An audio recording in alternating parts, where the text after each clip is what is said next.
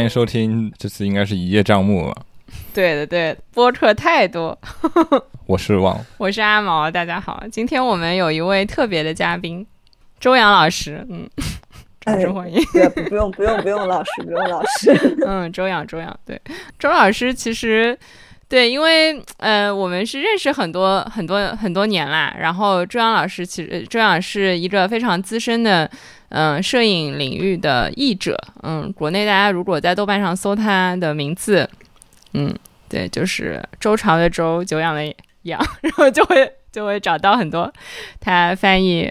呃，可能还有包括参与著作的书。然后呢，最近是他在伯明翰读博士，是吗？啊，对对对，我现在读过，但其实其实除了除了翻译，我自己还是定位为一个摄影的创作者，创作者，对对，创作者，创作者。介绍的重心错了。没事没事，也是因为我们我们这个播客，我们这个播客主要是一个读书类的播客，所以 先介绍了跟书有关系的东西。对对对，然后就是马上要开始的 Unfold，我 不知道这期节目是在 Unfold 前面还是后面出来。然后呃，就也会有周洋的书，然后他其实前前后后做了好几本，这样要是感兴趣的话，三本，嗯嗯，对，做了三本，就算是摄影书吧。嗯，对，就是呃，如果是艺术的朋友，之前参加过呃摄影书的各种翻书啊、体验的活动，就也会稍微了解一下摄影书是。什么？嗯，好的。然后对，讲回来，就是因为周洋在伯明翰，在英国伯明翰读博士。然后，呃，我忘了是之前哪一期播客，是我们香港书展的播客还是什么吗？然后周洋在我们的朋友圈留言说他也要录一期。然后我们就是每一次就是有人这样说的时候，我们就一定要做掉，就是就是防止再有人随便这么说。然后。对，然后，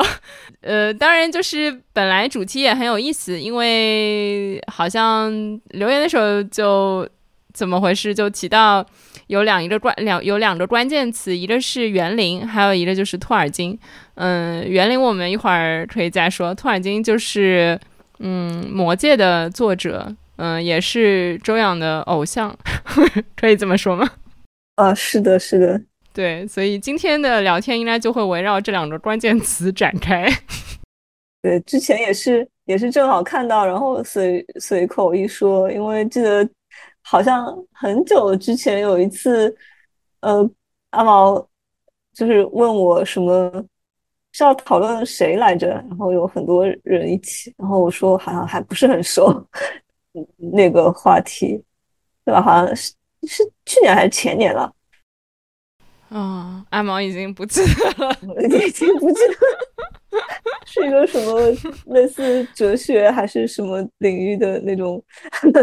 Anyway，就是觉得有点远，然后华尔就随口说说，要是以后讨论园林或者讨论关于乱神或者讨论托尔金，可以一起。对对对，挺好的。就是其实我虽然跟周想说，我知道有一本。那个张旭汉的《不朽的灵泉》，但是我也并没有怎么看过他。瓦奥有没有看过什么？没有。但是瓦奥有哦，但是瓦奥有跟托尔金的联系。瓦尔收藏了什么来着？魔戒什么来着？不就是 就是买了三本魔戒小说，就不算什么收藏。对，顺带还买了一本。那那本精灵宝钻，对对对对，所以就就是哎，是前就二一二一年的时候，就是重新上映的那段时间嘛。啊，对，《魔戒》重新上映的时候，然后所以所以你宝钻看完了吗？没有没有，我我小说也没有看完，就那那个时候是看完电影以后，然后就疯狂会有一部分，可能 YouTube 算法也会经常会推一些，然后那个时候也有一些 B 站 UP 主也会做一些这种各种。呃，关于中州世界背后的这些科普啊，或者是就这种故事讲解啊，怎么从创世一直到后面后面这种的那种讲解，看了蛮多。周洋作为一位资深的托尔金粉丝，要不要先给听众稍微科普一下？比如说你是怎么爱上他的？一次？魔戒这个事情也挺神的，就是我们应该差不多吧，就是魔戒最早原来上映的时候，差不多就是高中嘛，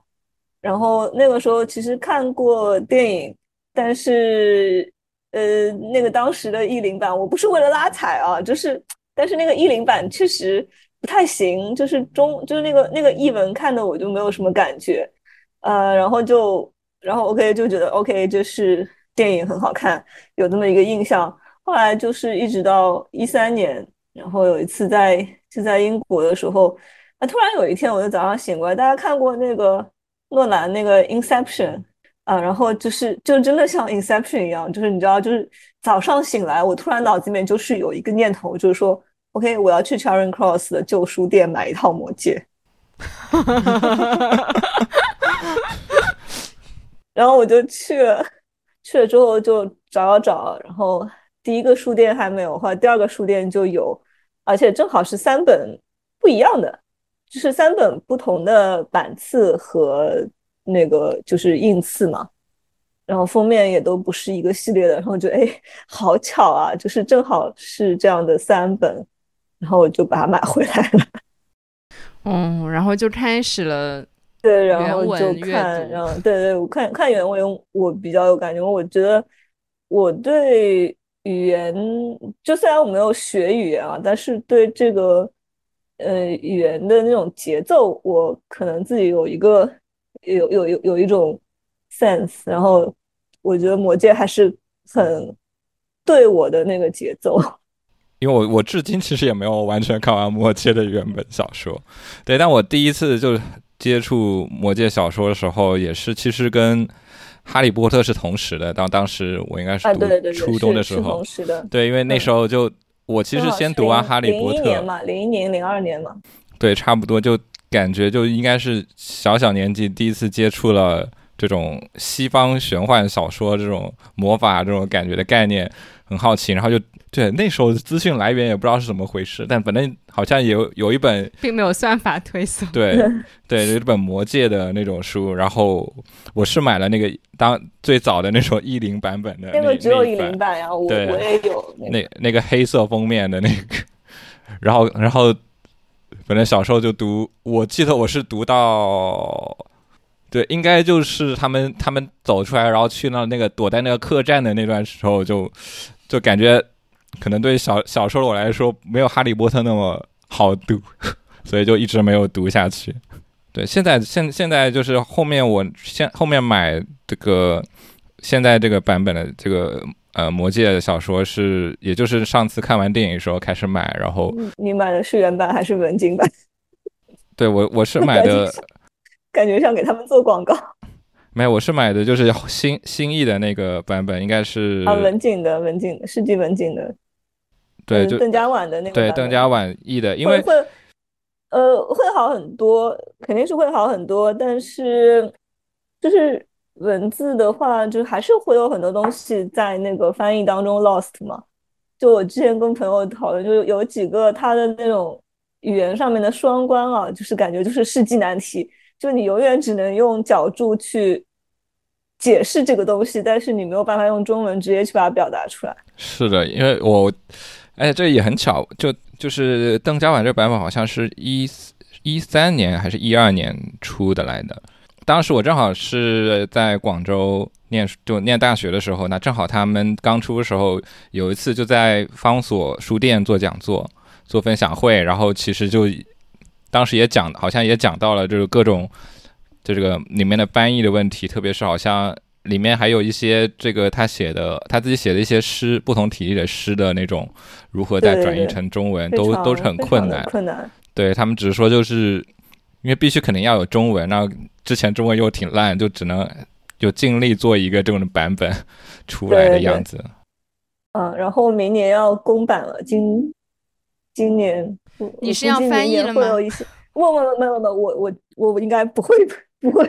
太太太可怕。对，感觉这这个是太难的。知道有朋友有有朋友在做。不过我我刚才听你们说的时候，让我联想到就是一个有台的节目，就是婉莹的《哈利波特》。对，呃。对，就是婉莹，就是做博物志的婉莹嘛。然后她有一个像像小台一样的，就是因为她是哈利波特，不哈利波哈利波特波下，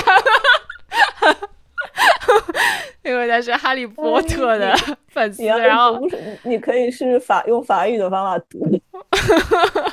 Anyway，反正对，然后他就谐音玩了一个谐音，做了一个波。博客是专门讲，就比如说原文里面的一些梗啊，或者说翻译的一些问题啊。之前还有带那个听众一起看，就是做那种实时录播的节目，然后带大家一起看那个电影，然后有像评论音轨一样的，然后就在那边说这里这里书里面其实是什么什么。就我觉得这种也蛮也蛮好。我我记得好像是有一个魔戒还是托尔金是有一个播客来着。呃，中文有有一个，就是最近他们也在休息中。但之前是做了很多那个托尔金的书页，我 之前也帮他们录过。对对对，我我好像我之前也在看豆瓣，好像看过。呃，对，就是他们也不光是讲魔戒吧，其实更多的就是关于托尔金本人的一些呃研究啊、创作啊什么的。他他自己也是一个语言学家，是不是？我之前好像有看过相关的内容。呃，说到这个词，又又要展开很多，可以可以，因为因为他他其实是一个 philologist，然后好像现在会更多把它翻译成语文学，就是跟那个 linguistics，尤尤其是跟索绪尔的那一套那种，就是把语言当做一个就是科学化的方式去研究那个语言是很不一样的嘛，就是托尔金更多还是从。呃，文献啊，就是古代语言，然后古代，因为他其实更多的是想研究的是语言的那种演进，然后他研究的是什么古古冰岛语，还有什么古英语那些嘛，就是从古代语言出发去研究以前的一些文本，然后就是，呃，他自己也有一些 关于语言的比较奇特的那个自己的理论吧，当然这个部分。这个部分我也没有很深入，因为毕竟太复杂了。曾经还想过说要不要换个专业试试看看，然后我还因为还我还买过一本所需啊，然后翻开了一页，然后就想，嗯，这不是这个跟他那个好像没有关系。嗯，我看完了普通语言学教程啊，对对对，普通语言学教教程，我就觉得我就翻了我就翻了一页，然后我就想，What is this？好像跟跟跟托尔金完全没有关系。对我现实中第一次见到这本书是，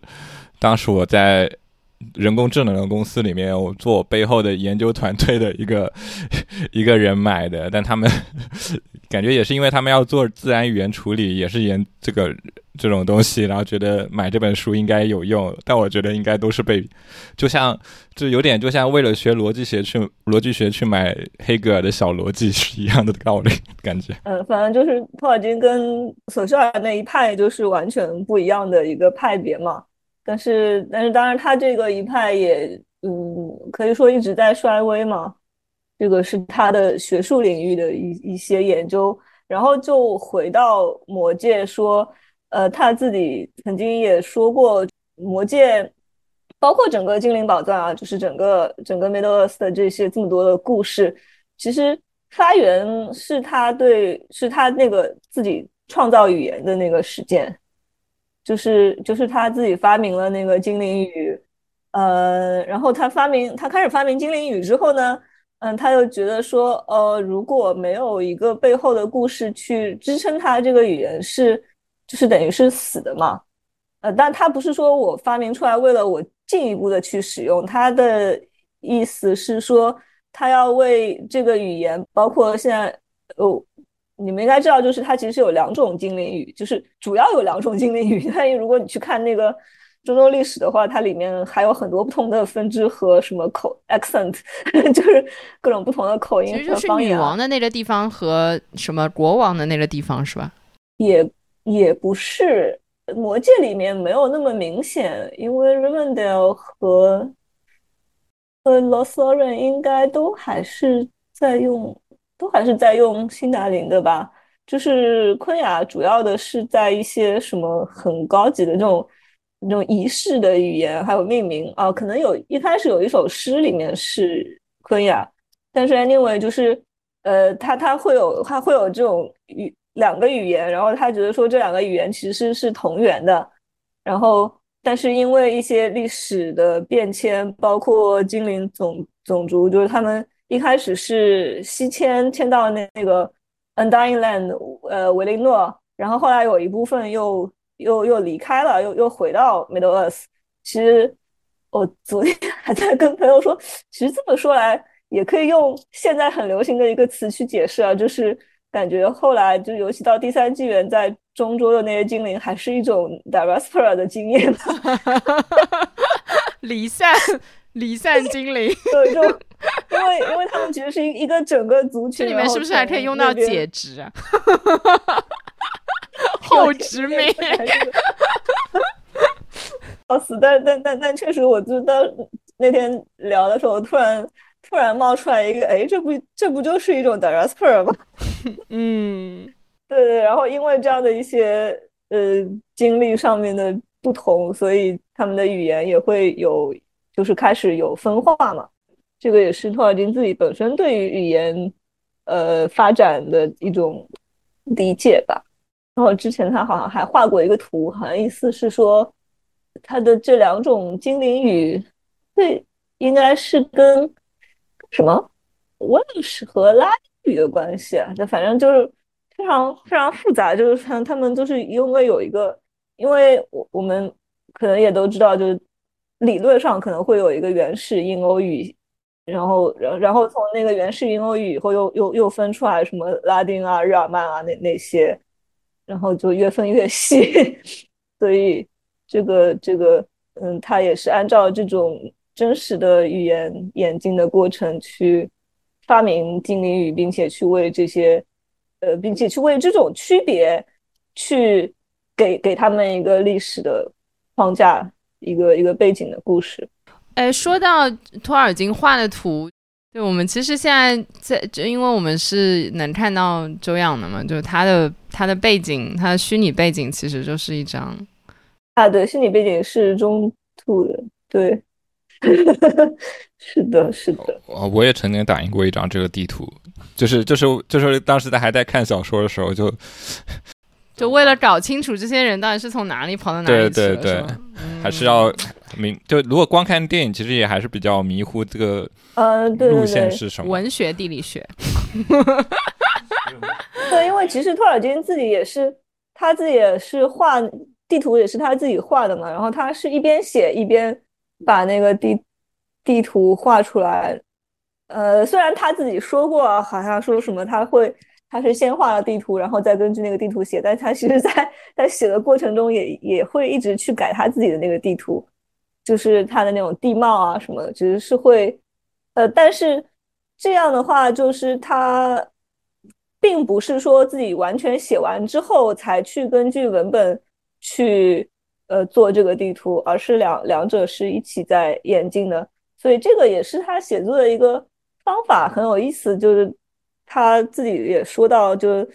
因为一开始的时候是他就是《The Hobbit》嘛，《霍比特人》是他给。自己孩子讲故事，讲一晚上讲故事，自己自创故事，然后后来觉得，哎，他们小朋友，他们他那个几个孩子反应都不错，觉得说应该把它写下来，然后把它写下来。呃，那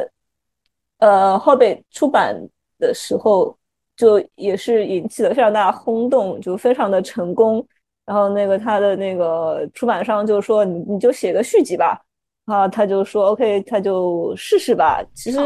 他觉得后，对对对，就是就是后面那个故事已经很完整了，而且他本身是用了一种 children's story 的那种语气去写的。然后本来他写霍比特人的时候也没有想过这个跟他自己的那个呃 Middle Earth 的那个有什么关系。呃，其实他在那个之前很久啊，就是刚刚在打一战的时候，他已经开始有整个。呃，中州还有那些精灵的那些概念嘛，但是你到写霍比特人的时候，就只是说啊，随便写了一个 儿童的故事，一开始也没觉得他们俩有什么关系，然后所以到开始写写续集的时候，他就他就很迷茫，他就觉得怎么写下去？那个故事已经已经完了，已经很完整了，你不可能把它打开一个口子再接下去写。然后就也可能也也花了很多时间去呃写这个，然后他的那个地貌，那个从夏尔开始，就那个地理，呃，整个世界好像也是一一点点在扩张，就是感觉他自己也是呃一个旅行者，然后自己慢慢的一点点走出夏尔，然后走到外面更大的世界里面去，就是这个还挺有意思的，而且他自自己一直。在他那个书信还是什么里面，就一直会说，呃，他不是他不是去构思那个故事，而是等着 wait until I know what really happened，就是而是去等待，然后他就会知道真正发生了什么事情。然后我就觉得，哎，这个挺神的。虽然虽然我也想过，就到底他是，呃，就这么说啊，到底到底是。一种托词，还是说，呃，他真的有这样的 消息？好像好像蛮有有一些写作者说写非虚写虚构的都会有这样的说法。我记得我看，我喜欢看，对，当然就是就是这个这个说法是很很常见的，就是那我们也会说，不是我要拍照片，是照片要我拍的。对对，但他就是有有一些是说会说，就是他们。创造了一个这种角色或世界，他们会想或者等，就是这个这个角色自己要发生什么事情，或自己就是他对，或者这个世界他自己展开。我是我之前是看村村上春树，也是会经常就这样，他就是就有一些，特别是这种设定好世界观，然后跟角色有一些基本的人的时候，他会。有一点像创世神这种感觉，赋予角色有一些生命，但又是但这种生但这种生命就有有我我不知道，就可能有一种，嗯，我我具体反正我自己是没有这种经验的，但但但大概也很难想象出来，但大概蛮蛮是蛮有趣的，就而且而且不太同意，也也不太像，比如说现在有个 AI，等于说你你给 AI 设定了这个角色，AI 自己才去做，它还是有一个类似于跟。跟这个作者跟写作者还是一个比较有联系的一种自发性的一些东西在。嗯，但是就是其实就就托尔金的那个语境当中，他可能更多的像是一种，我觉得他所说的就是要等等待等待他自己知道什么，就到底发生了什么，他更更多像是一种考古，因为他其实是用他的创作把散落在这种。尤其是英格兰啊，还有一些日耳曼那种各种不同的民间故事，然后包括说，其实很多地方都有这种精灵的概念，但是他们又是互相非常的矛盾，然后都是这种 fragments，就是碎片化，所以他是想用自己的创作去把这些古代的碎片整合起来，然后所以就是在这个意义上，他所说的 until I know what really happened，就是有一种像考古的意味。可能有一些，是不是有一些人就会相对对这种地理啊什么，我要知道我在什么位置什么的会更敏感一点。就是我前面也有想到，比如说之前我们聊过的罗欣的那些呃历史的笔记的写作，就是他。虽然说是在写历史或者写历史研究，但是就是他本身文体也是融合了游记啊，然后在他实际的这种行走里面去去去重新寻找说，哦呃这个地方我现在到了这个地方，然后在历史上它是怎样怎样，现在是怎样怎样，就是，就那他那他这个。地理上是跟是我们实际的这个地球上的某些地方是会有对应关系的吗？嗯，没有对应关系，因为他非常的反对，呃，直接把故事当做当做那种寓言去读嘛。就是他他他认为寓言和就是所谓的适用性是两个东西嘛。就当然我们现在去看他写的那些，我们可能会我比如说我自己就经常。现在遇到看到什么现实的现象，呃，社会现象什么，然后我就觉得说，可以去用魔戒里面的话来评论这个东西，或者你可以去找到一些好像是呼应，但当然这个不是作者的意图，这个是读者自己去寻找的一种适用性嘛。所以他他其实是反很反对，就是作者给给作品作品灌输一种标准化的，或者说就是那种我们很很经常想说的那种什么预言，就是你可以大致把它理解为 OK，它是个北半，它是它是我们的地球，但是它可能就是几千年前就有有史有史以前的这样的一个事情，就是可能在这个当中。不像不像，比如说比较有一点对应的，就比如像呃《冰与火之歌》这种，就还是有一点很，它那个主大陆还是有一点英国这样这个不列颠岛的这种样子，这种对应。但魔戒好像就没有一个这样的一个非常对对，因为因为因为托尔金他可能想关心的就是更早的一些一些那种历史嘛，就是已经从历史。也到了那种神话的领域里面，就感觉说是，嗯，所以会有什么什么神，就类似创世神的那个阶段，他是有创世的阶段的，嗯嗯嗯，因为他自己是天主天主教的信仰嘛。但是我觉得他比较高明的一点就是，他虽然你说，呃，如果是一个有信有有有同样类似信仰的人，他肯定会可以看出里面很多的那种他埋的一些，呃。技巧啊，或者就是跟基督信仰有关的一些东西，但是对于我们没有这种信仰的人来说，你觉得他也不会在那里跟你传教。我觉得这点就非常好，因为他其实虽然他信仰的是那个呃 Christianity，但是他自己研究的又是古代神话，其实算是一个在 pre-Christian 的历史阶段的一一些叙事嘛。那如果说你一定要你一定要把那些东西当做一种谎言来看待，那他就他自己的研究没法做了，对吧？所以其实他自己也在用自己的创作这种方式去把两个世界可能关联在一起，就是 pre-Christian 和他自己的这种有信仰的世界。然后他又他同时也很反对说，呃，神话故事就是做文学领域里面的这个 mythology 或者 fairy story。跟现实当中的宗教有任何关联，所以你不会在他那个整个中州里面看到任何就是跟现实的 religion 有关的一些 reference。OK，那对，其实周洋前两天因为要准备这个播客，他有很认真手写了一份 我已经很久很久没有看到过有人手写任何东西。Anyway，然后。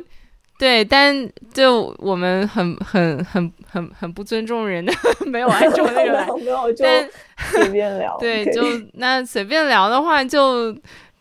那这个托尔金是怎么跟园林联系在一起的？就是我我我上一次见周洋，还是他出国前，可能就是不朽的灵泉那个个展的时候，是不是？就周洋做了做了一批。前前后后可能拍了好多园林的照片，然后啊，对对，我从一五年开始拍，嗯，就苏州的，对，嗯，江南的园林，对，主要是江南的园林。一会儿我们有时间的话，还可以稍微聊一聊江南、岭南园林的差异。嗯，我去过一些地方。Anyway，就是你可以先说说这个这两个 是怎么联系在一起？呃，这两个怎么联系在一起啊？因为其实。呃，我我在一五年差不多开始拍，就是我自己是一直对呃文化遗产挺有兴趣的嘛。其实尤其是这种建筑遗产，就是我原来我最早不是在英国读那个 photojournalism 的 MA 嘛，那个时候哦，说起来，其实周仰是 VOW 的学姐。对对对对对，是的。应该尊重的说，前辈好。没有没有。对，反正就是那个时候，呃，申请的作品集还是一个我拍的那种上海的老房子拆迁什么那那些，所以就是我一直对这个就比较感兴趣。嗯，感然后就到一五年刚好有机缘就认识那个呃统计那个阮阮一山老师大家。应该也知道吧，就是中国做古建保护的一个非常厉害的教授，然后他有一个基金会，就叫软山遗产保护基金会，然后刚好就是呃认识了这个里面的一个朋友，然后他就说他他要在苏州的偶园，呃啊不是那个时候是阮老师要到英国去讲园林，然后然后说想要做一个小的装置，然后里面包括什么摄影啊，还有一些其他的东西，然后就说。那定的一个地方就是在苏州偶园拍，呃，就问我有没有兴趣去拍，然后我就说行啊，但是，呃，白天因为我其实虽然生在上海啊，阿毛你也你也是生在上海的吧？嗯，是的，是的，呃，所以就小时候应该都去过豫园，还还有那些，就是小时候应该都去过。的时候不觉得是去了一个园林。呃，对，就是就就当时就是当时就没有那种没有那种意识嘛，因为很小很小，都是什么几岁的时候，小学的时候就没有印象，我就只知道哦，那个门口有个石狮子，然后什么在上面拍照啊，对对对对，然后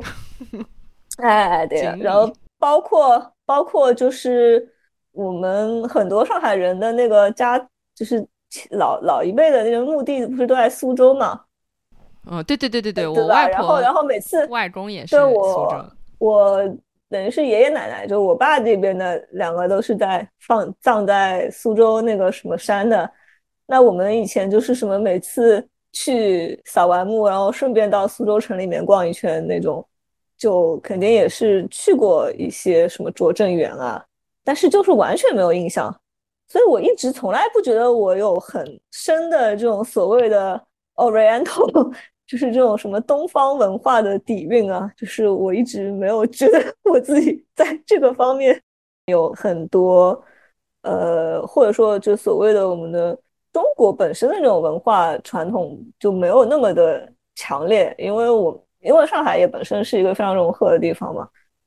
就像我们到我们到国外，因为不会不会有很强的 culture shock，因为反正在上海也都差。对，感觉我们尤其是我们成长，就八十年代末这种，就九十年代初，就都是很现代化的。可能我们对欧洲的一些现代文学，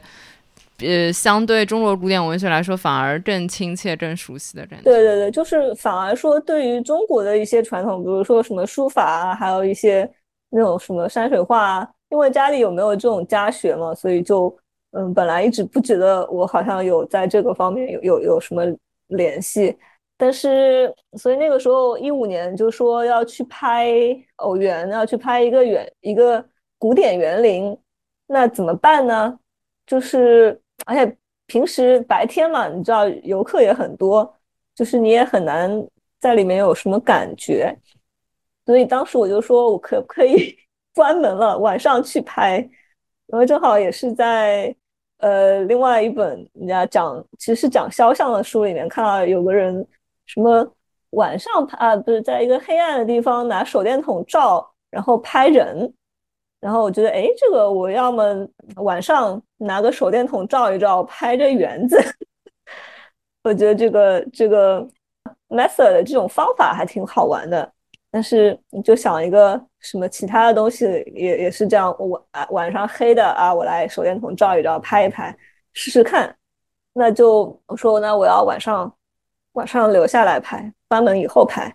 然后他们就也说 OK 的，可以的。那就选就说好一个日期嘛，因为这个要还是要有一些沟通啊。那说好一个日期，就说这天去拍。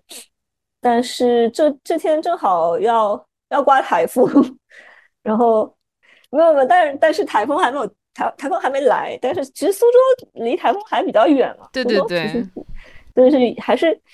但是有有风，然后有一点点雨，呃，那我就在就在那边等天黑，就坐在那个偶园那个假山那个上面，它有一个桌子椅子，就是石头的那种桌椅。然后我就坐在那里等天黑，然后人都走了，那还还剩了，还留了一个小伙伴，不然我觉得一个人晚上在园林里面还是有一点 吓人的。呃，主要是你自己的想象力会，呃，给给自己就会加很多戏。呃，anyway，就是那个时候就说，我就在那里看着就等那个天一点点黑下来的时候，就突然感觉到说，OK，它其实是一个 other world。因为那个时候我其实在看托尔金的一本，算是他的一个文学理论吧，就是他的一个 On Fairy Stories。我们现在通常把它翻译成《论仙境奇谈》，就它里面就在讲，呃，这种 Fairy Stories，当然可能更通俗的说法就是童话，但是它也不仅仅是童话啦，就是。呃，就是这样的一些故事到底有什么功能，以及说，呃，创造这样的故事要有一些怎样的条件或者怎么样？那它在这个里面，它就有一个叫做 subcreation 的概念。呃，我们可能现在会把它称之为次创造，就是因为他自己是天主教徒嘛，所以他觉得 OK，我们的这个世界 primary world 是上帝创造的，然后。那人，比如说我，我作为一个神，就作为像他自己本人，作为一个神话的作者，像他其实是在模仿上帝的创造行为，然后去进行的一个次一级的创造，所以叫 subcreation。然后他的这个 subcreation，他创造出来的这个，比如说他的 Middle Earth 这个中州，它里面可能有一些是跟我们现实世界是一样的，但是也有一些是不一样的。它可以有自己的一套运转的规则，然后，呃，当然，它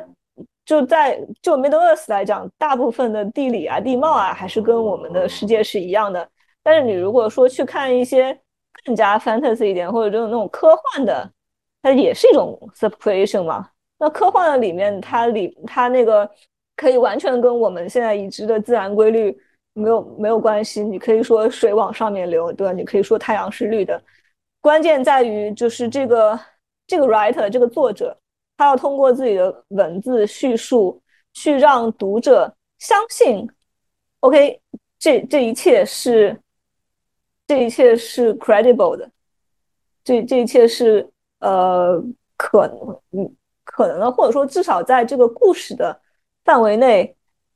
你你你就接受这么一套呃宇宙观，或者用我们现在通俗的话来说，就是这么一套设定吧，对吧？那哎，我突然就感觉说，哦，园林它也是一个 subcreation，因为园林就是古代那些文人，他其实也是按照自己的一种呃理想的宇宙观啊，包括跟道家的一些思想，呃，什么福地洞天啊，就各种各样。可能，呃，儒释道，呃，可能稍微有一点 混合在一起，然后去创造的这么一个，可以说是微微缩世界，也可以说它就是一个 other world，就是一个另外的一个不同的时空。那从这一点上，我觉得 OK，我突然就意识到说，哦，园林这个东西原来是是这样的，它不仅仅是一个 physical 的现实的那个。空间它其实还有一层想象的维度，然后通过这个，所以可以说就这个概念 separation 这个概念可以说是我整个不朽灵泉的基础。因为虽然我们平时会说假山石，好像说假山就是太湖石啊什么，它是对自然山水的一种模仿，但我当时的一个意识就是说，它并不是去模仿真实的山水。而是一种，你可以说它是一种 representation，就是它是一种再现。它通过这种叠呃叠山啊那种方法，它可以是再现一种在呃更宏大的山水当中的体验，或者说在园林的这样的一个时空这样的一个 subcreation 当中，我这么一块石头放在那里，它就是一座高山，它并不是对。呃，任何呃自然山水的模仿，所以就是整个整个我自己的不朽的灵泉是有这样的一个概念，因为我的这个项目的英文一直用的是 fairy，就是在托尔金的那个 On Fairy Stories 里面出现的那个，呃，用中文来讲可以说是仙境的意思，但是我非常的讨厌 仙境这个中文词，你知道吗？就是被用烂了。所以后来可能我拍了一段时间之后，然后开始读高居翰不朽的灵泉，然后看，哎，哦，这个标题真好啊，我借来用一用。然后就把中文定成了这个不朽的灵泉。呃，与此同时，我也会发现说，我在读高居汉的过程当中，我就觉得说，哦，原来原来就是我本来可能是就我自己想出来的那个把把托尔金的 speculation 和园林搞在一起，是我自己想出来的一个概念。然后开始读高居汉，就发现哦，原来这个事情不是我一个人乱想，就是他其实也有写到。就他，他第一部分不是分析那个纸园图册嘛？呃，张宏明明代那个张宏的那个纸园图册，然后他到他到最后的时候，他就写了一句，其实后来后来刘珊珊跟我说是这个中文是他们写的，但但但是 anyway，因为因为因为这本书是呃高居翰和两个中国的非常年轻的学者一起的一个合作嘛，就是呃黄晓还有刘珊珊。呃，他俩后来我也认识了，就还很有意思的两个人。Anyway，就是他当中就有那么一句，就是说，呃，园林内外仿佛使用着两套时间，园中已日，世上千年。呃，然后就此意义而言，园林就是一方什么建造在建造在人间的仙境。然后我看到这句话，我说，哎，这个跟我的想法是一致的。你就你就会发现哦，原来是这样的。包括后来又去读呃童俊啊。呃，包括最近，因为我现在的研究项目也是跟园林有点有关嘛，呃，所以我的呃文献综述里面还是会有很多园林的内容，包括去读后面那些，就都都有都有七七八八都有提到这些概念，包括更早的明代的那个继承的书里面，虽然原野我一直也没有。通读，我只是是读一些小片段，因为我的古文不是那么好。但是他他都有这种这种说法在里面，就是什么“虽为人作，晚自天开”啊，这些这些东西。也就是我觉得，哎，你这个概念其实可以算是一种连通的吧。不过不朽灵泉其实也又隔了一层，因为它其实不是直接讲园林，而是讲园林绘画，对吧？但是就是他们对于古人来说，就是诗书画，它诗书画园，就他们这个是一体的嘛。呃，尤其是尤其是画和园，就它两个他们的那种空间是可以相互置换的。包括说，不仅是园林画，包括山水画里面，就我其实挺喜欢那个高居汉里面写的那个文征明的《拙政园图》，就是它前面一版，它一个。它不是有那个图册是画了两版，一版是有三十一幅，然后还有一版就是十二幅，然后后面那版它就更加好像写实一点，会看得出很多园林空间。然后第一版就非常的空旷，都是什么这里一丛竹子，然后后面就都是空的，然后就感觉说它虽然是在一个园林空间里面，但是你会感觉它的它的这种 space 是 infinite，是是是无限的。所以，所以就是它这个当中园林空间和这个国画，就是山水画这种空间，或包括园林画的空间，他们是可以呃互相转化的。哎，这种就是其实一片有限的空间，比如说一幅画轴，其实照道理来说也是有限的嘛，总能卷完的，就是前前后后，然后。园子一般就是，即便说在这个大户人家再大，就是它还是一个相对有限的一个一个区域。但是它确实好像营造了这种你可以在里面无限的逛下去，然后尽量的让你在里面这种就曲径通幽也好，或者说。怎么样？就峰回路转，峰回路转也好，就通过这些巧妙的设计，让你就是很丰富在这个里面。就你呃，以我以前看过一个是唐春阳还是谁的一个讲座，就说，嗯，它里面的这种视觉关系，说这个永远你是不可能说一眼就望到。就是它，它都是帮你设计设计好的，而且里面会有很多的视错觉，因为它可能窗户也特别多，那种花窗也特别多。对，它借景嘛。对对对，所以就是你是透过很多窗啊、窗啊，嗯，就是什么假山洞啊什么的，或者说。什么亭子啊，什么就是就是，而且因为它里面可参照的这种尺寸、高度、远近都特别多，所以你看的时候，你稍微走两步，你再转视线转一下，再看同样一片东西，你的感受又非常不一样。然后这这样同时就又会营造出这种你刚才说的这种好像无无尽的空间，或者说空间的一种无限的感觉。这这种，对我我我我忘了是统俊还是陈冲周还是继承啊？反正就是有那么一句，就是说以以有限之空间造无限之境界，还是什么类类似这样的一句话。就所以就是其实他们之前那些园林，就是呃园林研究都都有点到过这个点，就是有限和无限是。嗯，对我们我之前在设计互联的时候，我们还做过一个 VR 的展览，那个那个 VR 的展览，他们是说就是在一个五米乘十米的一个空间里面，嗯，但是你是可以。不断在里面行走的，就是你走的时候，你是不会感觉你只在一片有限的空间里面走，就是你会感觉你其实就是又上台阶啊，又转弯啊，又什么的。对，所以就可能有很多园林的经验，它也不断的在延续到当代的一些对空间体验，是的，是的，虚拟体验。所以其实我我我现在在研究的就是，就是看中国当代艺术中对。呃，文人园的一些代现嘛，就包括有一些其他，就不光是我自己，我我我的实践会是一部分，另外还有一些其他的艺术家，像嗯许巍老师啊、彭伟老师啊那些他的那些画，呃，还有包括像展望老师的那个不那个不锈钢的那个太湖石的雕塑，那那种就是它有很多。因为园林里面本身有很多层次嘛，然后有很多话题你可以去呼应，所以就是当代艺术也有很多的，也有很也有很多人就是在呼应这种园林里面的不同的点。所以这个是我现在研究。其实，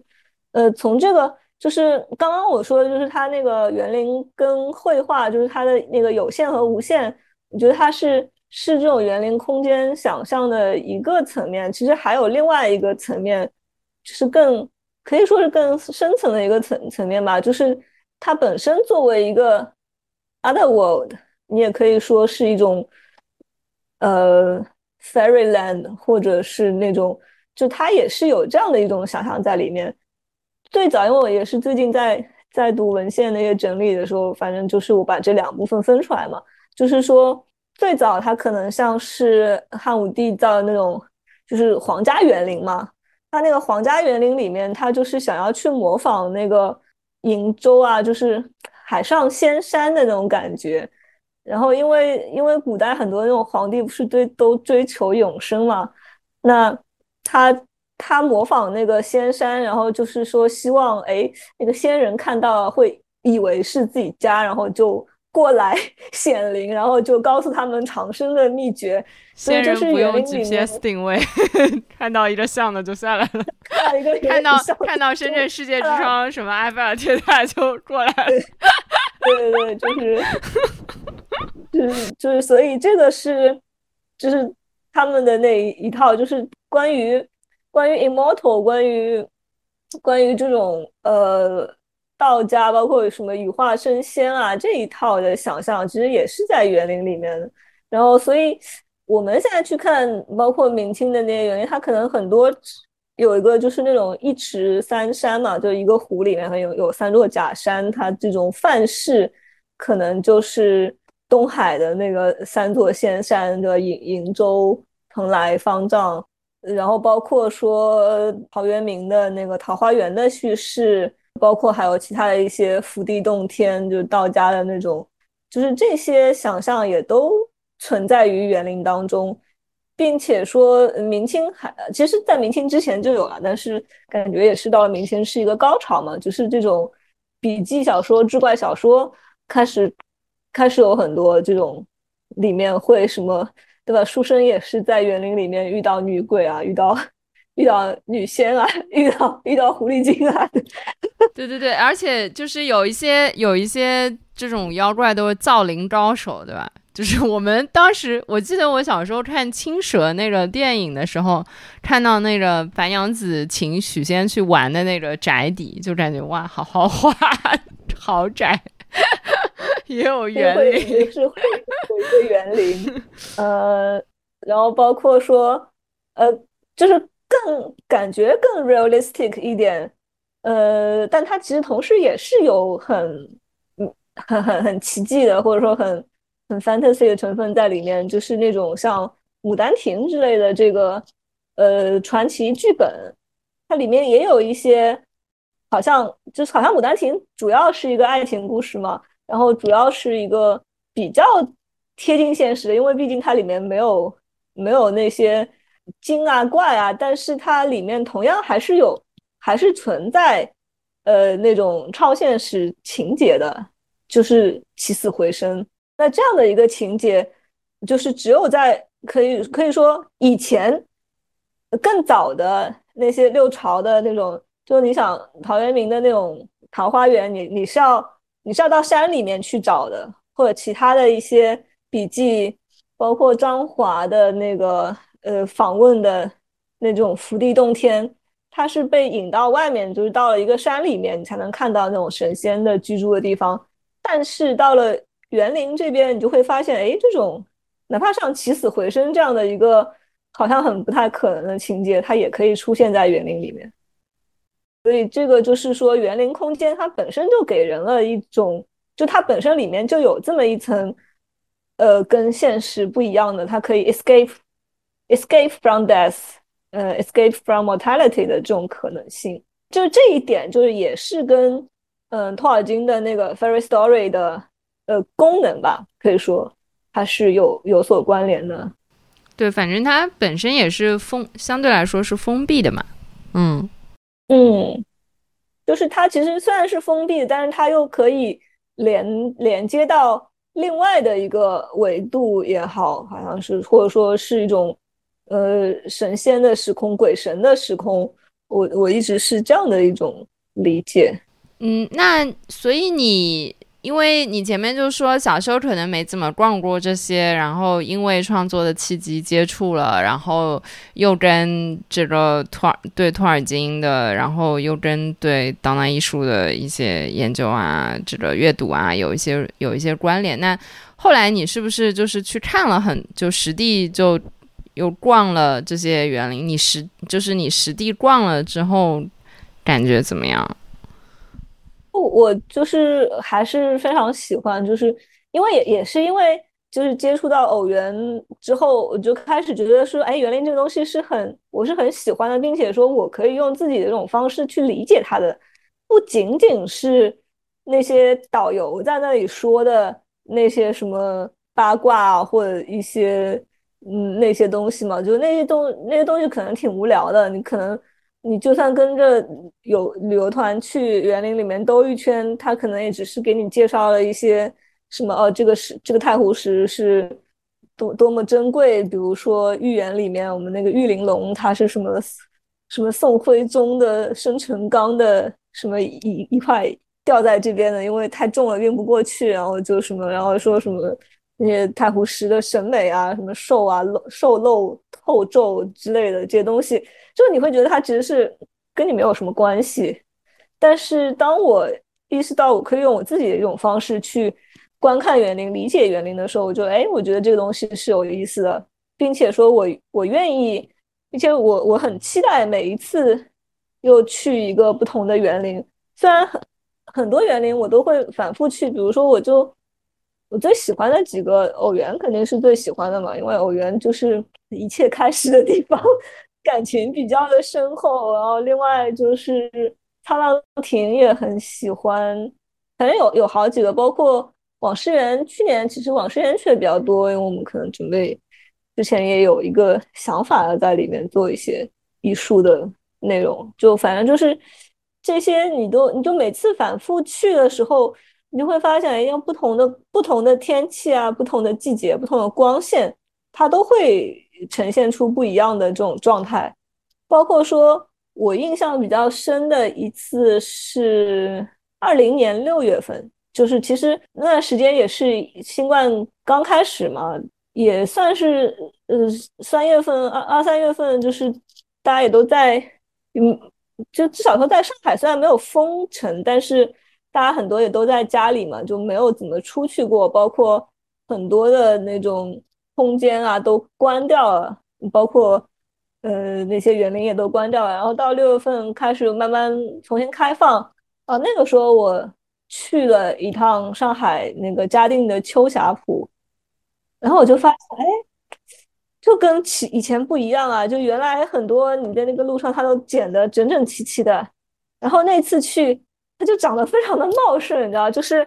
就是有一种。嗯，本来应该是长剪剪的比较齐的那些东西，它都长得各种各样，感觉生命力特别的强，然后又有一种好像整个的园子就有一种又被自然重新呃，就是就是又又归于自然。就虽然呃园林它其实是虽为人作，晚自天开嘛，它是想要去追求一种自然的状态，但它本身还是有维护的。但是那段时间就感觉说，可能对于植被的那种管理啊，就是我们现现代人所谓的这种 control 这种控制就没有那么强，所以反倒是会让整个的园子有一种很很不一样，就是更加增加了一层它的那个 otherworldly 那种感觉。就我觉得那个印象还挺深的。解封之后，我我第一次去的园林是青浦的那个曲水园，也叫艺文园。对，当时我们就特别开心，而且刚解封，人也不是特别多。然后我跟几个女朋友一起去的，然后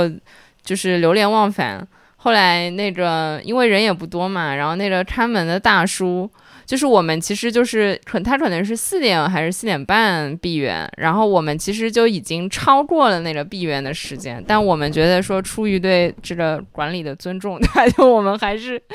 就反正还是跑过去，然后但是我们明显的向大叔表达了我们不想走的愿望，然后大叔就很好笑，大叔就说这个。那那你们就在待待着呗。他说，反正就我看着嘛。就我是不是暴露了大叔？反正那个，然后然后我们就开始关心大叔，说，哎，那疫情封控的时候你怎么样啊？什么什么？然后大叔就说，啊，我就一直一个人在这园子里面。然后我们就都哇，好羡慕啊，什么什么。然后大叔说，我没有东西吃，好吗？有什么好羡慕？呃，其实呃，曲水园还有秋塔浦人都不是很多。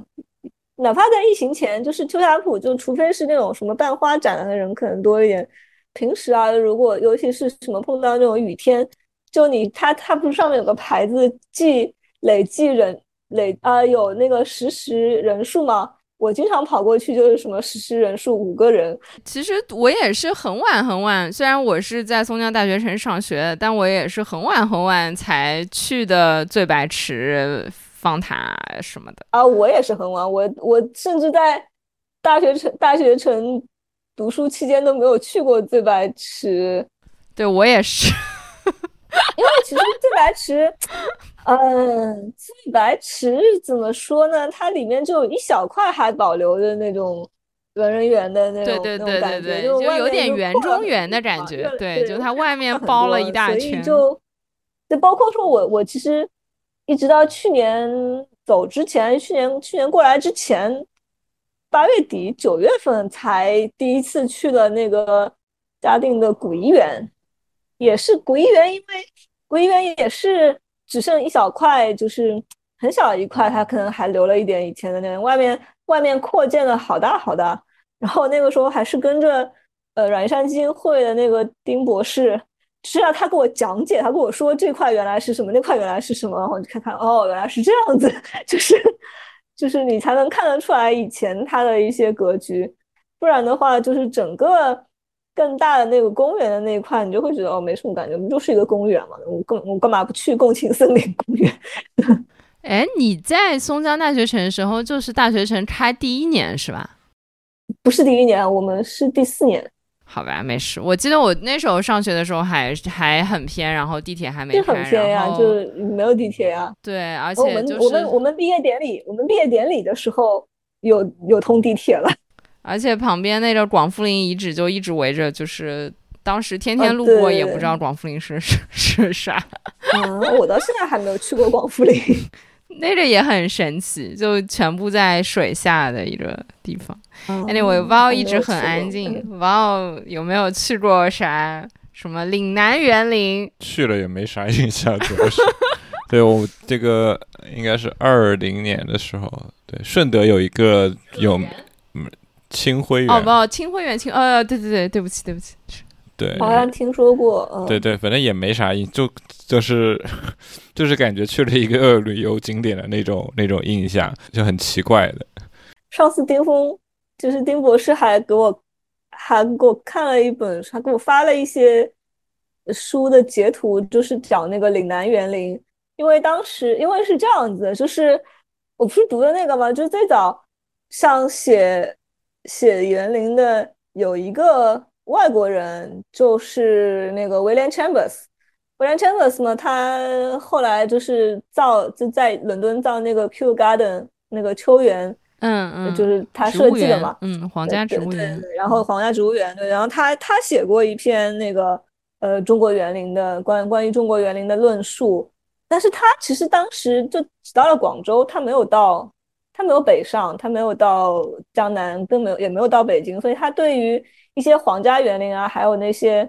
呃江南园林，都是靠道听途说，然后听那些传教士讲讲故事，然后他唯一自己去过的就是岭南的一些园林。然后当时我就在说，我就跟丁博士说，我说啊，我说这个岭南园林原来。也也还是这么也也这么有名啊，而且也也也这么有文化 底蕴的。然后江南人对岭南人的鄙视，对，就是 I'm I'm so sorry, I shouldn't I shouldn't do that。我不应该不应该有这种嗯刻板印象，但是但是以前嘛，就感觉说以前可能尤其在古代。说到岭南，就都是什么那种流放啊、流放啊，然后觉得是那种蛮荒之地。然后，然后丁博士还说：“当然啦，人家岭南也是有文人的，你以为他们都真的是蛮荒之地吗？”我说：“哦，对不起。”嗯，不过我我之前去东莞的可园，对，就是岭南也是就有号称四大园林嘛，反正可园，然后他刚才说清晖园，反正有几个，然后。当时那个可园里面有一块介绍板，然后他就说了北方园林、江南园林、岭南园林，然后可能也是基础科普吧。但是他的介绍的意思就是说，岭南园林就是北方园林和加上江南园林，就是又有北方的这种华强北园林啊。嗯 嗯，反正就是，但是但是岭南的植被啊什么还是应该不一样的吧。嗯，包括里面可能有一些陶瓷件啊，或者说，因为它还是会有一些绘，就是绘画嘛，就在这个园子里面的各种各样的墙头画也好啊，什么嵌在里面的这种木板画也好啊，什么的，就是它那个画的风格也是就蛮明显，就是可能南方会更怎么说呢？繁放。反稍微反复一点，就是对奔放。知道，就好像本来好像岭南这些建园的，基本上还是感觉就是像现在就是他学，就看到哪边的比较好，然后都学过来，然后一起搭了一个这种呃，可能富商就是混合物。对对对，可能富商比较多一些，可能。呃，也有一个新会员，好像是有有有什么文人，对近视呀什么的。就是有江南人说什么南方是暴发户，只有 只有商人，不是只有商人，不是只有商人，但是但是我我就是，但是清朝的时候确实是有一个非常非常厉害的那个那个十三广广州十三行的那个，等于算算是头领啊，然后呃。有过一个园子，然后那个他其实也算是一个文化中心了啊。这个人反正这个人也挺厉害的，号还号称是当时的那个时候是世界上最富的人，还还这有点厉害。对对对，而且他还什么？对，而且他还投资过什么美国的铁路什么东西的，就是就有种非常神奇的感觉。对，这边就是广东这边的清朝或晚清民国的时候的这些面貌，还是蛮 蛮神奇的。这个这个感觉应该找找另外一位在读博士，这个陈百奇。就我之前 下一预约下一期吗？没有没有，就他他之前给我他还在升博士的时候给我看过他们潮汕地区的一些不是园林，就老房子了。也有很多类似碉楼之类的，没有没有，就是那时候就有很多那时候回来以后，他们已经知道这种西洋风格的这种这种这种大理石这种石柱呀什么的，所以那时候比如说建私人住宅的时候，就已经会有人建，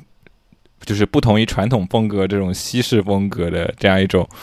的建筑了，在这个在在潮汕里，因为他们比他们平时这种出出去的就。下西洋不下南洋的这种机会很多，对。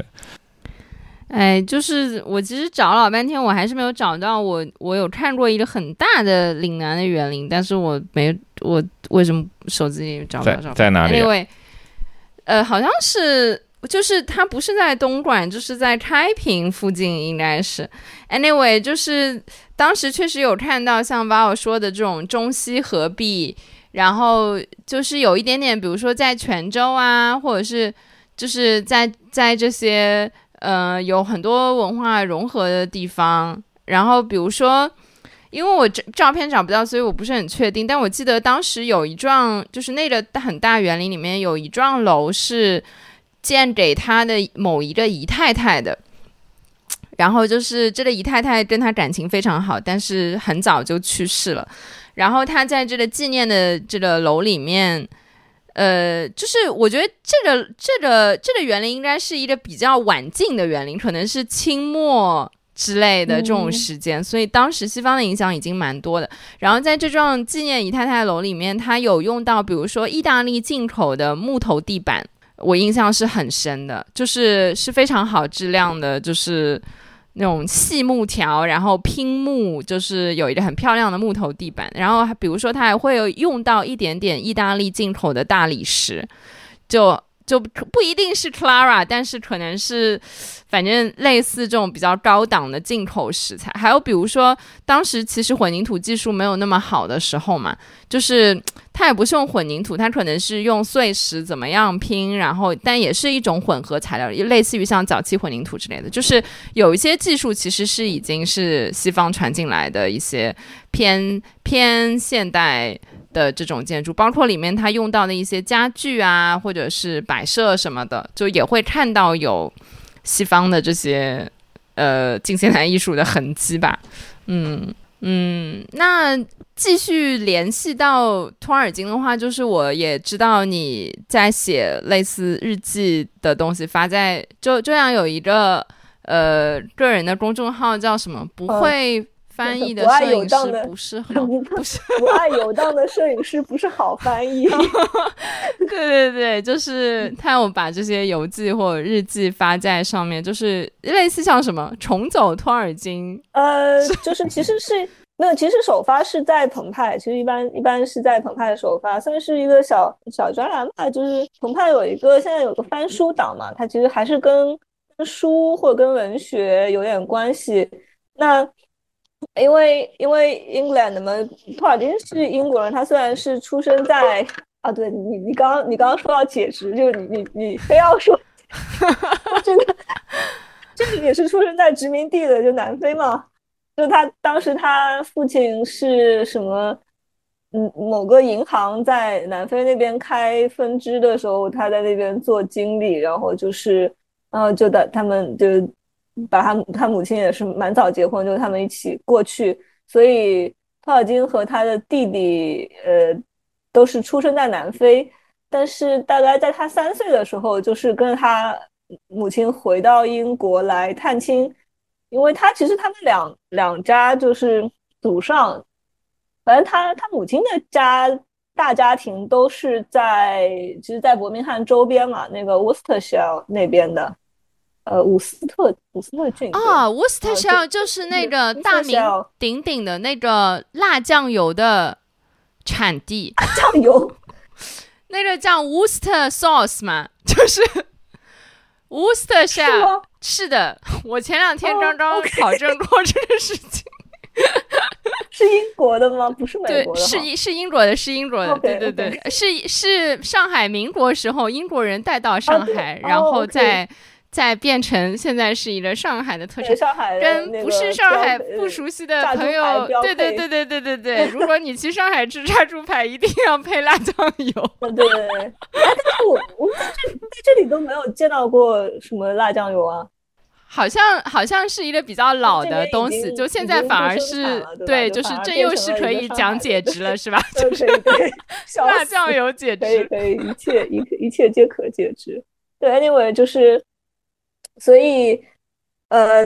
所以他他他已经就三岁的时候，跟跟着他母亲从南非回到了英格兰，回到英格兰，然后但是他们就是他就他他母亲带他他和他弟弟两个人嘛，那。但是他们在英格兰探亲，等于是回娘家了。嗯，探亲的时候，呃，结果他父亲在南非就得病死了，于是他们就在就就就只能待在英国，就回去也没有什么意思了嘛。所以他们就一直留在呃英格兰。所以在这边，其实包括说呃伯明翰的周边啦，有一些。有一些他的待过的地方，包括他以前住过的地方啊，还有他小时候去玩过的什么树林啊，还有呃上中学的地方，然后包括在大一些就是牛津他的上上大学的地方，以及他后来差不多整个的后半生。都在那里任教嘛。他三十三岁到牛津，开始当就是拿到牛津教授席位之后，就一直待在牛津，一直到他退休。呃，然后可能去海边住了一阵，等到他妻子去世之后，他又回来，就最后几年又是在牛津，所以基本上就属于大半辈子都在牛津。然后其他的就可能有还有一些零散的点，包括说他一战的时候，呃，训练。就是参军嘛，训练的地方，还有驻扎过的地方，还有包括他从索姆河战场上回来，呃，在医院里面医治啊什么，就有一些这个地方。包括他和他妻子，呃，伊丽丝，就刚结婚的时候是他们是在那个 Warwick。哎，我我有一个世纪疑问，一直不知道为什么 Warwick 会被翻译成华威啊？哎，但我今天正好看到有一个叫何玉。叫什么何玉嗯，就是把把 Warwick 翻译成把 University of Warwick 翻译成和玉大学，这又是哪里的翻译？很神奇的，嗯，就和平的和，然后玉县的玉，就提土旁那个玉，疆域的域。可能可能这个翻译也有一些什么历史原因之类的吧，感觉。因为我看感觉比较看到多的就是华为嘛。对对。嗯，当然，根据当然根根根据根据新华社 出版的《世界什么地名翻译大词典》的，应该是沃里克了。呃，对，因为因为英国好像有一个，哎，什么什么时候历史？反正有一个 Warwick，就就有有一个这个这个人物就伯爵。呃，对对，Warwick 它是有一个城堡的。对对，就好像啊，对，玫瑰战争那个时候的，我记。对，反正就是，反正就是这一些地方，所以算是在走一些跟托尔金，包括他其他的一些家族的人相关的一些地点吧。嗯，那个就是，反正写的话，可能跟其实我其实是把它当做一个 travel story 来 写的，因为我也拿也没有一手资料，所以就是。呃，里面所有跟托尔金生平有关的，也都是从那几个传记啊，包括像那个卡本特的《托尔金传》，还有呃 John Gas 的几本，呃，包括他他写的第一本就是那个《托尔金和世界大战》，然后另外还有一本那个《Tolkien's World》，嗯，就这些里面有一些呃资料，呃，另外还有一些各种网上的资料，所以我更多想做的就是。看一下，就是这个地这些地点的现在是什么样的，然后联系一下他以前的史史料，然后再联系一下他的写作的文本，嗯，可能是这样的一种三方关系的一个呃 travel story。就是我以前很久以前就一直是很还挺喜欢类似国家地理的那那那种，或者说那个历史人文的那种。旅行笔记类的问题，嗯，哎，所以这个这个写作的系列，相当于是你在做博士研究的同时的一个 pet project 嘛，side project，就是副业做一做这个，换换脑子之类的嘛。对对对，差不多。然后啊，对，之前还在豆瓣上看到过有一个话题，就在就说什么读博厌学期间干干成的不务正业的事啊，就也看了很多那些博主在说什么读博期间那，也他这个所谓厌学也是打引号的，就是什么什么学有有的人就是去什么学了各种技能，什么滑雪啊，什么呃。各种神奇的那些技能啊，包括什么烹饪啊什么什么的。读读博期间，好像最不想做的就是写论文。呃，也也不完，不想还是想写的。呃，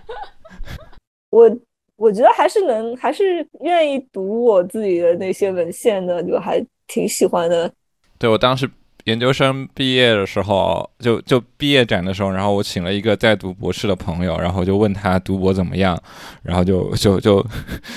他那时候就正在写开题，然后就很痛苦，他说每天都是在读文献，但都是翻一页翻一页文献，然后喝一口红酒，翻一页文献，喝一口红酒，以酒度日，以酒谢问。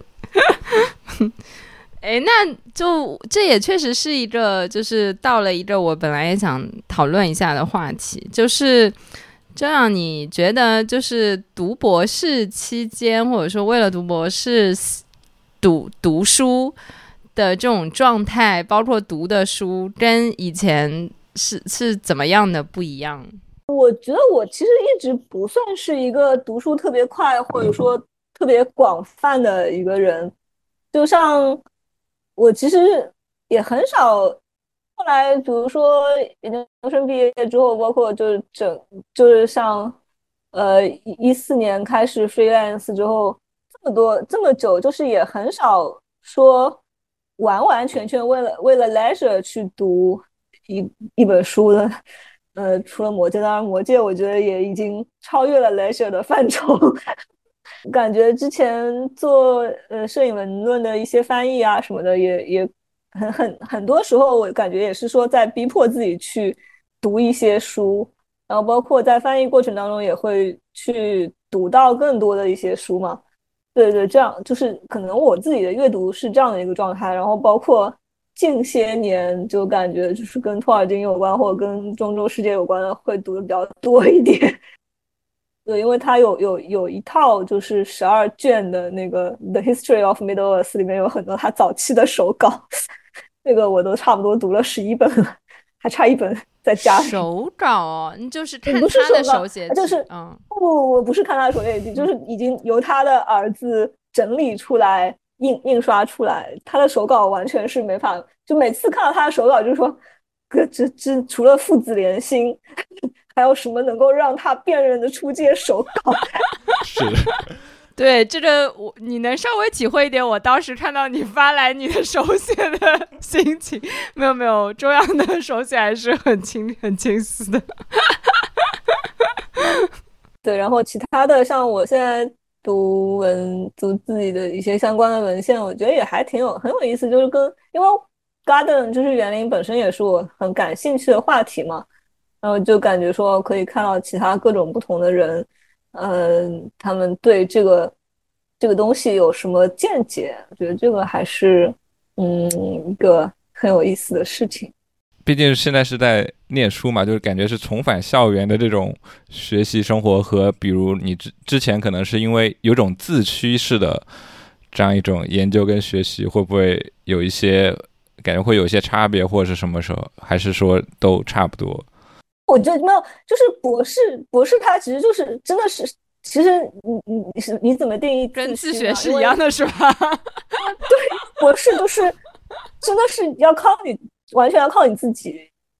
包括你要读些什么书啊。因为我的两个导师，呃，Joshua 就张杰宏教授，他对中国当代艺术很熟悉。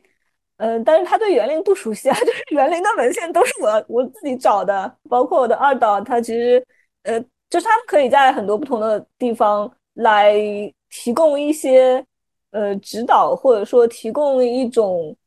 呃给你指个方向，但是很多具体的，像你园林的本身的那些书单，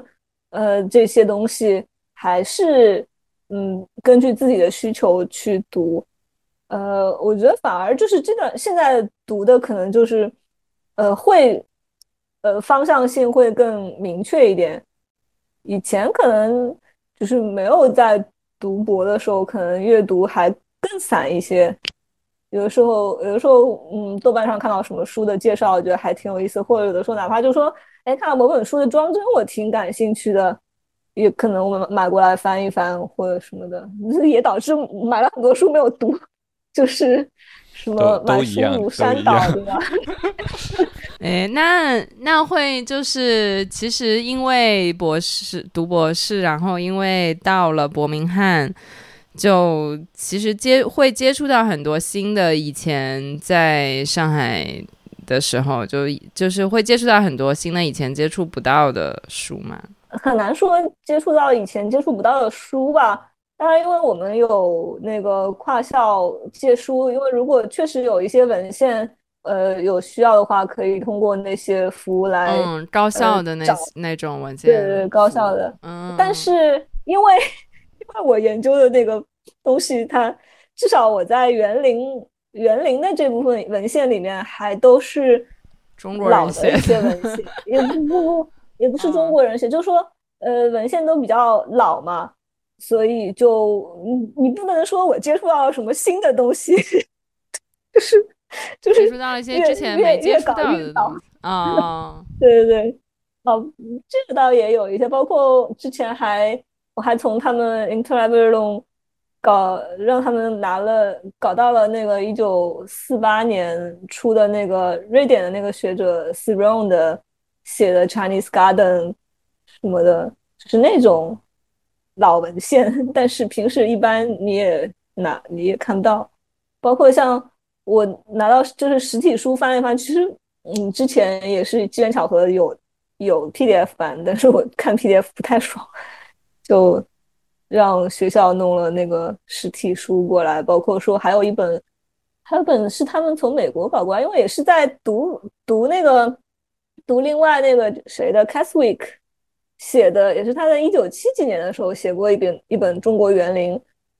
哎，他这个也算是一个非常奠基的这种，就是介绍了方方面面，然后讲的也非常详细啊。他但里面就有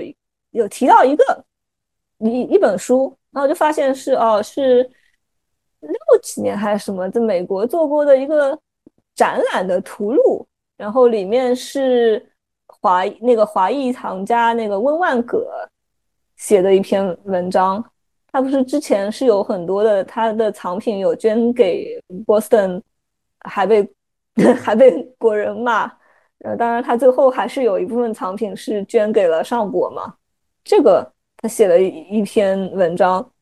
后来也是从 Interlibrary 借到了，然后说这本书从美国 ship 过来。就还挺神奇的哦，这个 in 什么 Interlibrarium 是一个全球高校什么什么高校之间的联联它其实主要是对对对，是一个它这主要是英国本土的那种高校，但是这本本来我都也没有报主，然后他们说他们说他们自己也去问了，因为那个是那一本是在芝加哥大学好像。就还挺深的，还搞过来，就能就能搞到芝加哥大学，搞到一些，就能就说就能搞到一些呃古，就是也也没有那么古啦，就是一些天南地北的东西。嗯，对，所以就是你如何定义新？那我觉得其实反而是你更新的东西，就是新近出版的都问题都不大，就还是挺容易弄到的嘛。哪怕你自己去买也是可以找到的。反而是这些老的一些文献就比较的难。他们其实越早应该是就是看到的这些园林的面貌，应该是越可能接近以前的。是说怎么说呢？嗯，因为是这样子，其实大部分人就是你你说这个文献里面，除了说继承他是明代，他自己是一个造园家。他写的那个呃原野，算是一个跟园林同时期的一个文献，包括说刚刚提到那个威廉 Chambers，虽然他没有真的去那些地方，但他写的还算是一个同时期的，因为他还是在呃清朝嘛，他是在乾隆年间到的广州，包括呃这些，但是大多数包括。C r e n 啊，包括 Castwick 那些，包括呃后面的，包括像童俊，对吧？他们其实看到的那个园林是一种半荒的状态，因为因为那个时候就是辛亥革命之后，就是整个整个社会已经变化了嘛，就是已经不是原来的封建王朝的那个时期了，整个的文人的阶层你也可以算是消失了。童俊先生他可能还是有一个文人的那种，呃，upbringing，就是他他他成长经历还是一种文人的那种成长经历，但他也是去了宾大去学那个建筑啊什么，包括他去写江南园林，他他过来到南京，然后在江南园林测绘的时候，那些时候他都已经是一个差不多是半方半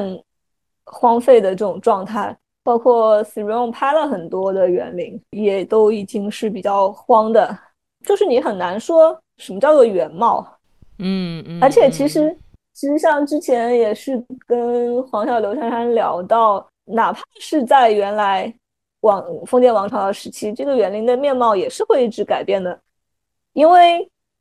像拙政园吧，文文征明画了那么多画。对吧？然后他他画了两套册页，还画了两个单单单幅的那种。但是王献臣就是拙政园的主人嘛，死了之后，园子留给他儿子。然后他好像他儿子什么一夜之间就就豪赌嘛，就把园林输给了另外的一个谁。在这个过程当中，他其实已经会有不大的变迁，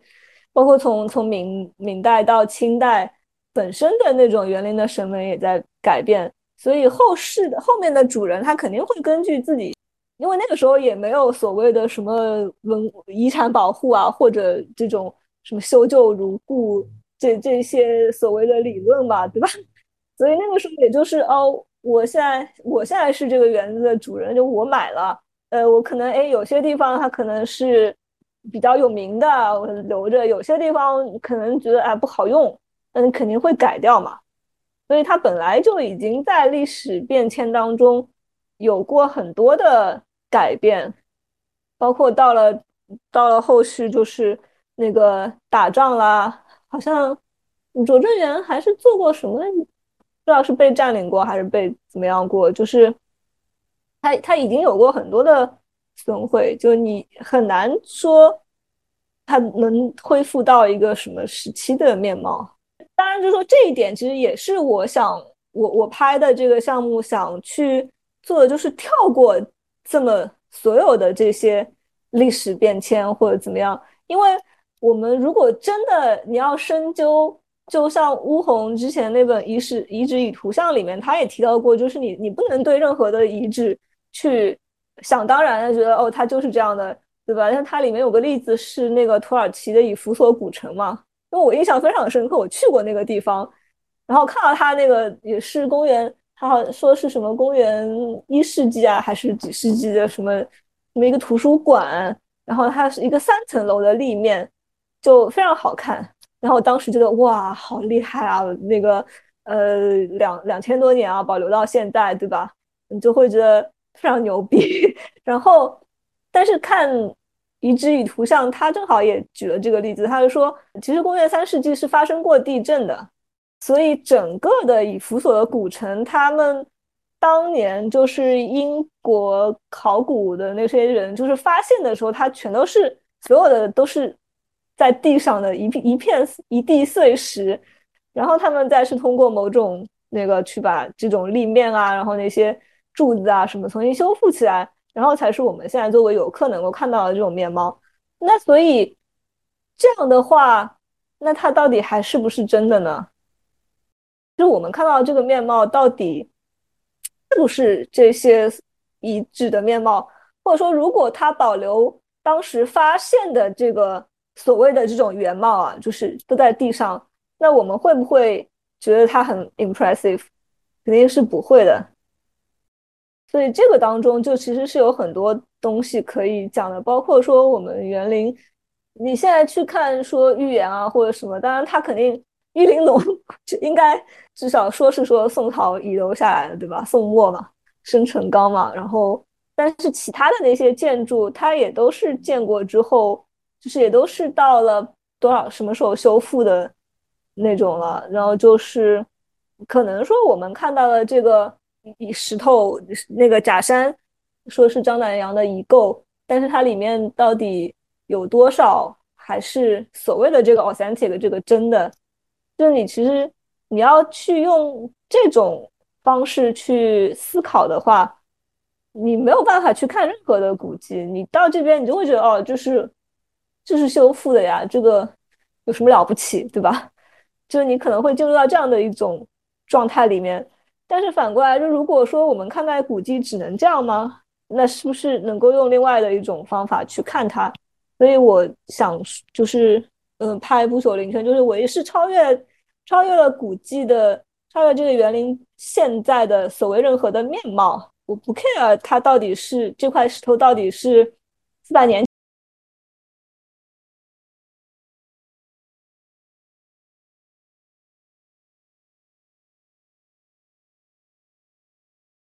是一种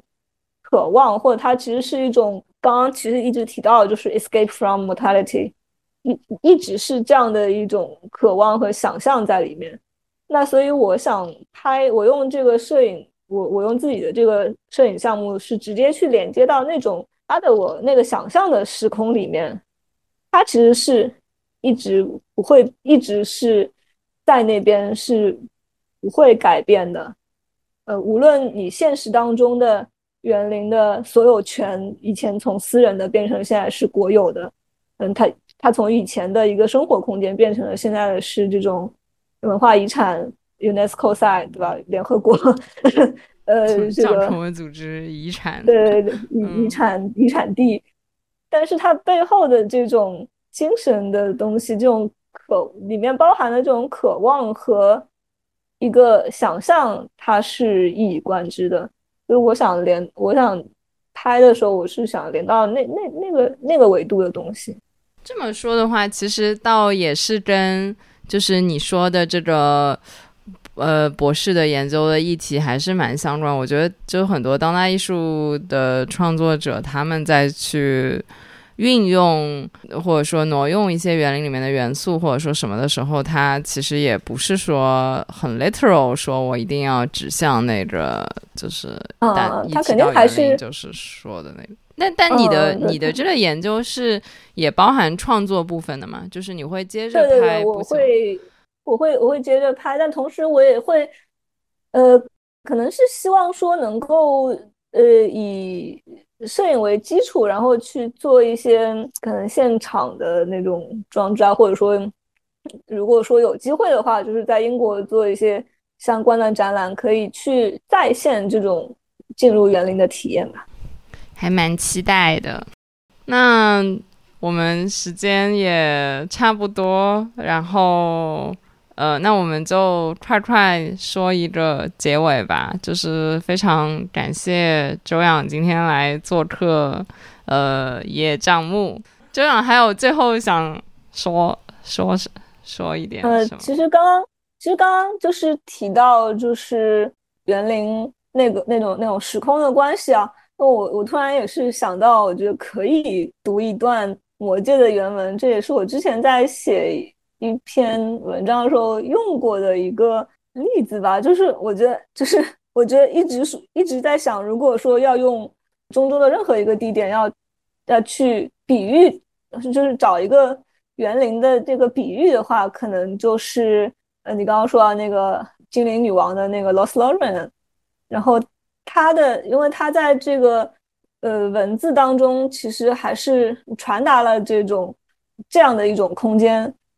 嗯，到底能够给人带来一个怎样的体验？因为我觉得，就是为什么我们现在要关注园林？我觉得也是因为园林它本身是可以给我们带来一些，呃，一方面是 escape，另外一方面就是这种这种安慰的那种体验嘛。嗯，在在你读之前，我很好奇，因为我我有时候会看到朋友圈里面周洋，就比如说什么过什么节，比如说什么什么节气，然后发了张贺卡之类的东西，然后他就会配一段这托尔金的啊，这这是里面的什么话什么，对，我觉得是这个是前年自己立了个 flag，就是就是找我自己拍的照片，然后然后在。二十四节气的时候，就是每个节气，呃，找一段托尔金的诗文。对对对，就是是我，对，是我看过的印象比较深的这种节气 贺卡。嗯，对，没事没事。因为因为因为托尔金是一个呃非常热爱自然的人嘛，所以他其实对于自然的一些描写，包括他在诗歌当中体验体现出来的这些，就是我觉得还是非常美的一个意象。嗯，哎，你是有一个类似像好词好句摘抄本之类的东西，你是怎么随时随地的就翻出了这些话？读的次数太多了，就不清楚。你你还你还记得你一共读了几多多少？你有 统计吗？我读了几遍了？嗯，啊，没有没有，其实我记得我记得的就是读，我好像也就。完全读过两遍，然后那个就是原版的书，然后其他有的时候就是因为其实我去年也翻译了一本可以说是跟托尔金有关的书嘛，就是是一本研究他的书，嗯，然后里面可能有很多摘录的部分，可能就去再找到原文再去读一读，那当然又一直接都直直接用了嗯邓邓家婉老师的那个译本了，就是。所以反正就是零零散散的，可能会读很多，包括《精灵宝藏》啊，包括有段时间，因为在看那个刚刚提到那个《History of Middle Earth》，就是中国历史的那个部分，也会再把它呃后来最终出版的版本和它原来的原来的最早的版本拿出来比对一下，呃，就所以就是会会这么读一下，就还就有的时候比对一下还挺有意思的。好的，好的，嗯，どうぞ。It seemed to him that he had stepped through a high window that looked on a vanished world.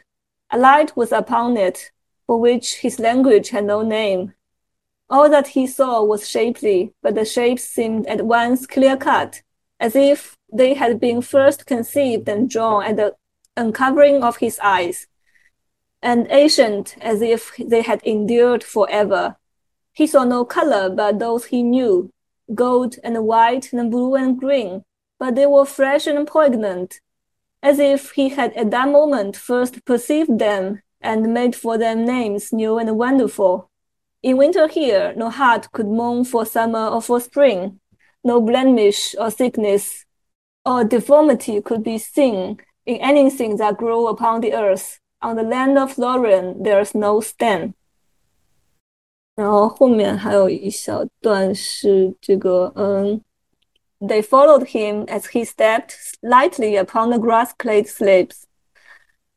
Though he walked and breathed, and about him living leaves and flowers were stirred by the same cool wind that fanned his face. Frodo felt that he was in a timeless land that did not fade or change or fall into forgetfulness. 我觉得这个还是跟 还是跟园林的那种给人的那种感觉是，嗯，有一点接近的吧，可以说，就可以可以在他们两个之间找到一种相关性。是的，我也相信我们的听众的水平是 能听英语的。什么回事？什么东西？下下次你们可以再挑战一下，录一个纯上海话节目。好，可以可以可以，上海话我要参加。呃，其实。这个园林本身也就就是因为你刚才在说，就是到底有没有一个原原貌或者说什么的时候，我也在想说，那那些树啊，就里面那些植被啊，然后什么，其实都挺不一样的。甚至比如说，可能最近什么气候变化，就是真的这个在里面的气候。什么风向什么可能也都不也都不太，就是它它，因为它本身还是一个非常 holistic，就是很。怎么说很全息的一个一个体验嘛，是吧？但是同时它又是非常 sensitive to to time，就是因为园林还是需要不断的去维护嘛，就是非常容易，呃就废了。包括之前宋朝有一本很有名的叫《洛阳名园记》，就是之前在江南园林之前其实是北方嘛，就是洛阳那边也是有很多的文人造园什么，但是那些它里面写的那些园子都都已经完全没有了，连一点点痕迹都没有了。所以就是这个东西本身它也是非常脆弱的，但是如果它能够保存下来，那其实也是像。呃，不朽灵泉里面提到，就是园中一日，世上千年，是感觉是这样的一种 体验。嗯，好的，好的，嗯，那夏天快乐，嗯，拜拜，拜拜，拜拜。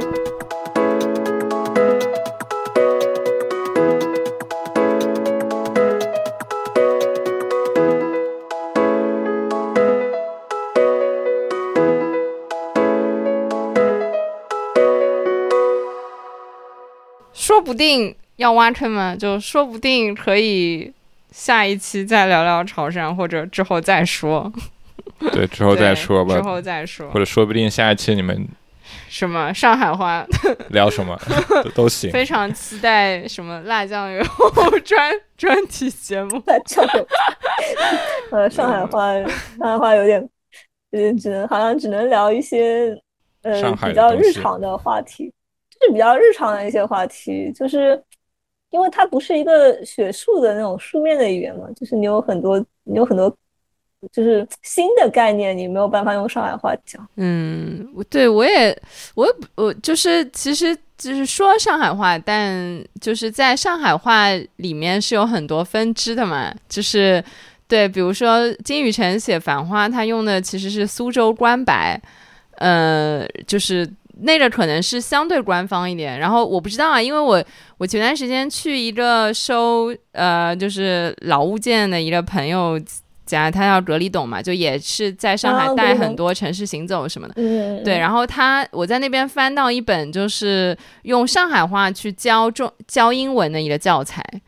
就是就是他他学就比如说 Thank you，那他可能是用上海话的这个文字的标注。写的是，比如说咸思科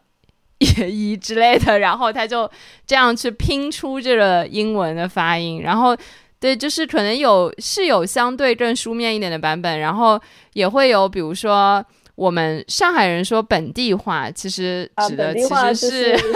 是那个。呃嗯，对标一像深圳城中村之类的，就是对它其实可能是一些不是，也不是城中村，就是以前的那个郊郊县嘛，南汇啊、宝山啊那些，就是对，因为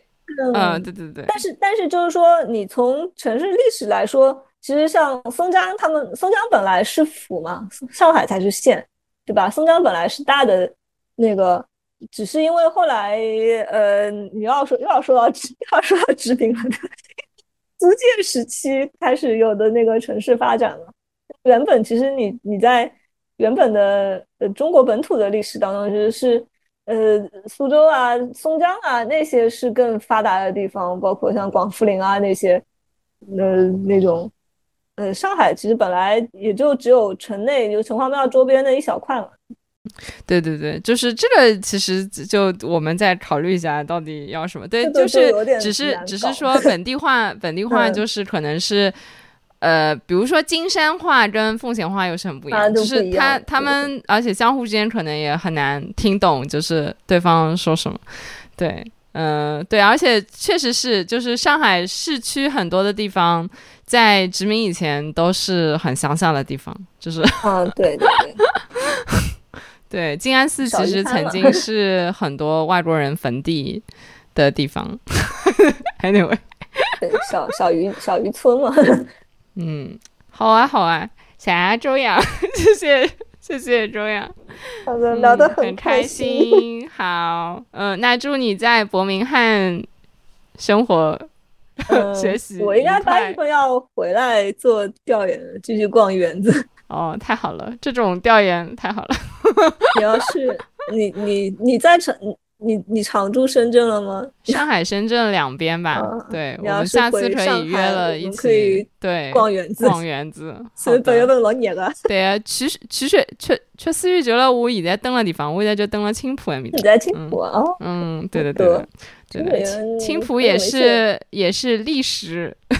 没有。浮雪园，我有一趟其实觉得碰到一场有就是就是从来没有遇到过的大暴雨，超级大，而且下了很久很久，下了快一个小时，他把我们堵在一个小亭湖心亭上面 出不来，湖心亭看了一个小时的雨。嗯，真的，你已经进入了一个 一一 other world。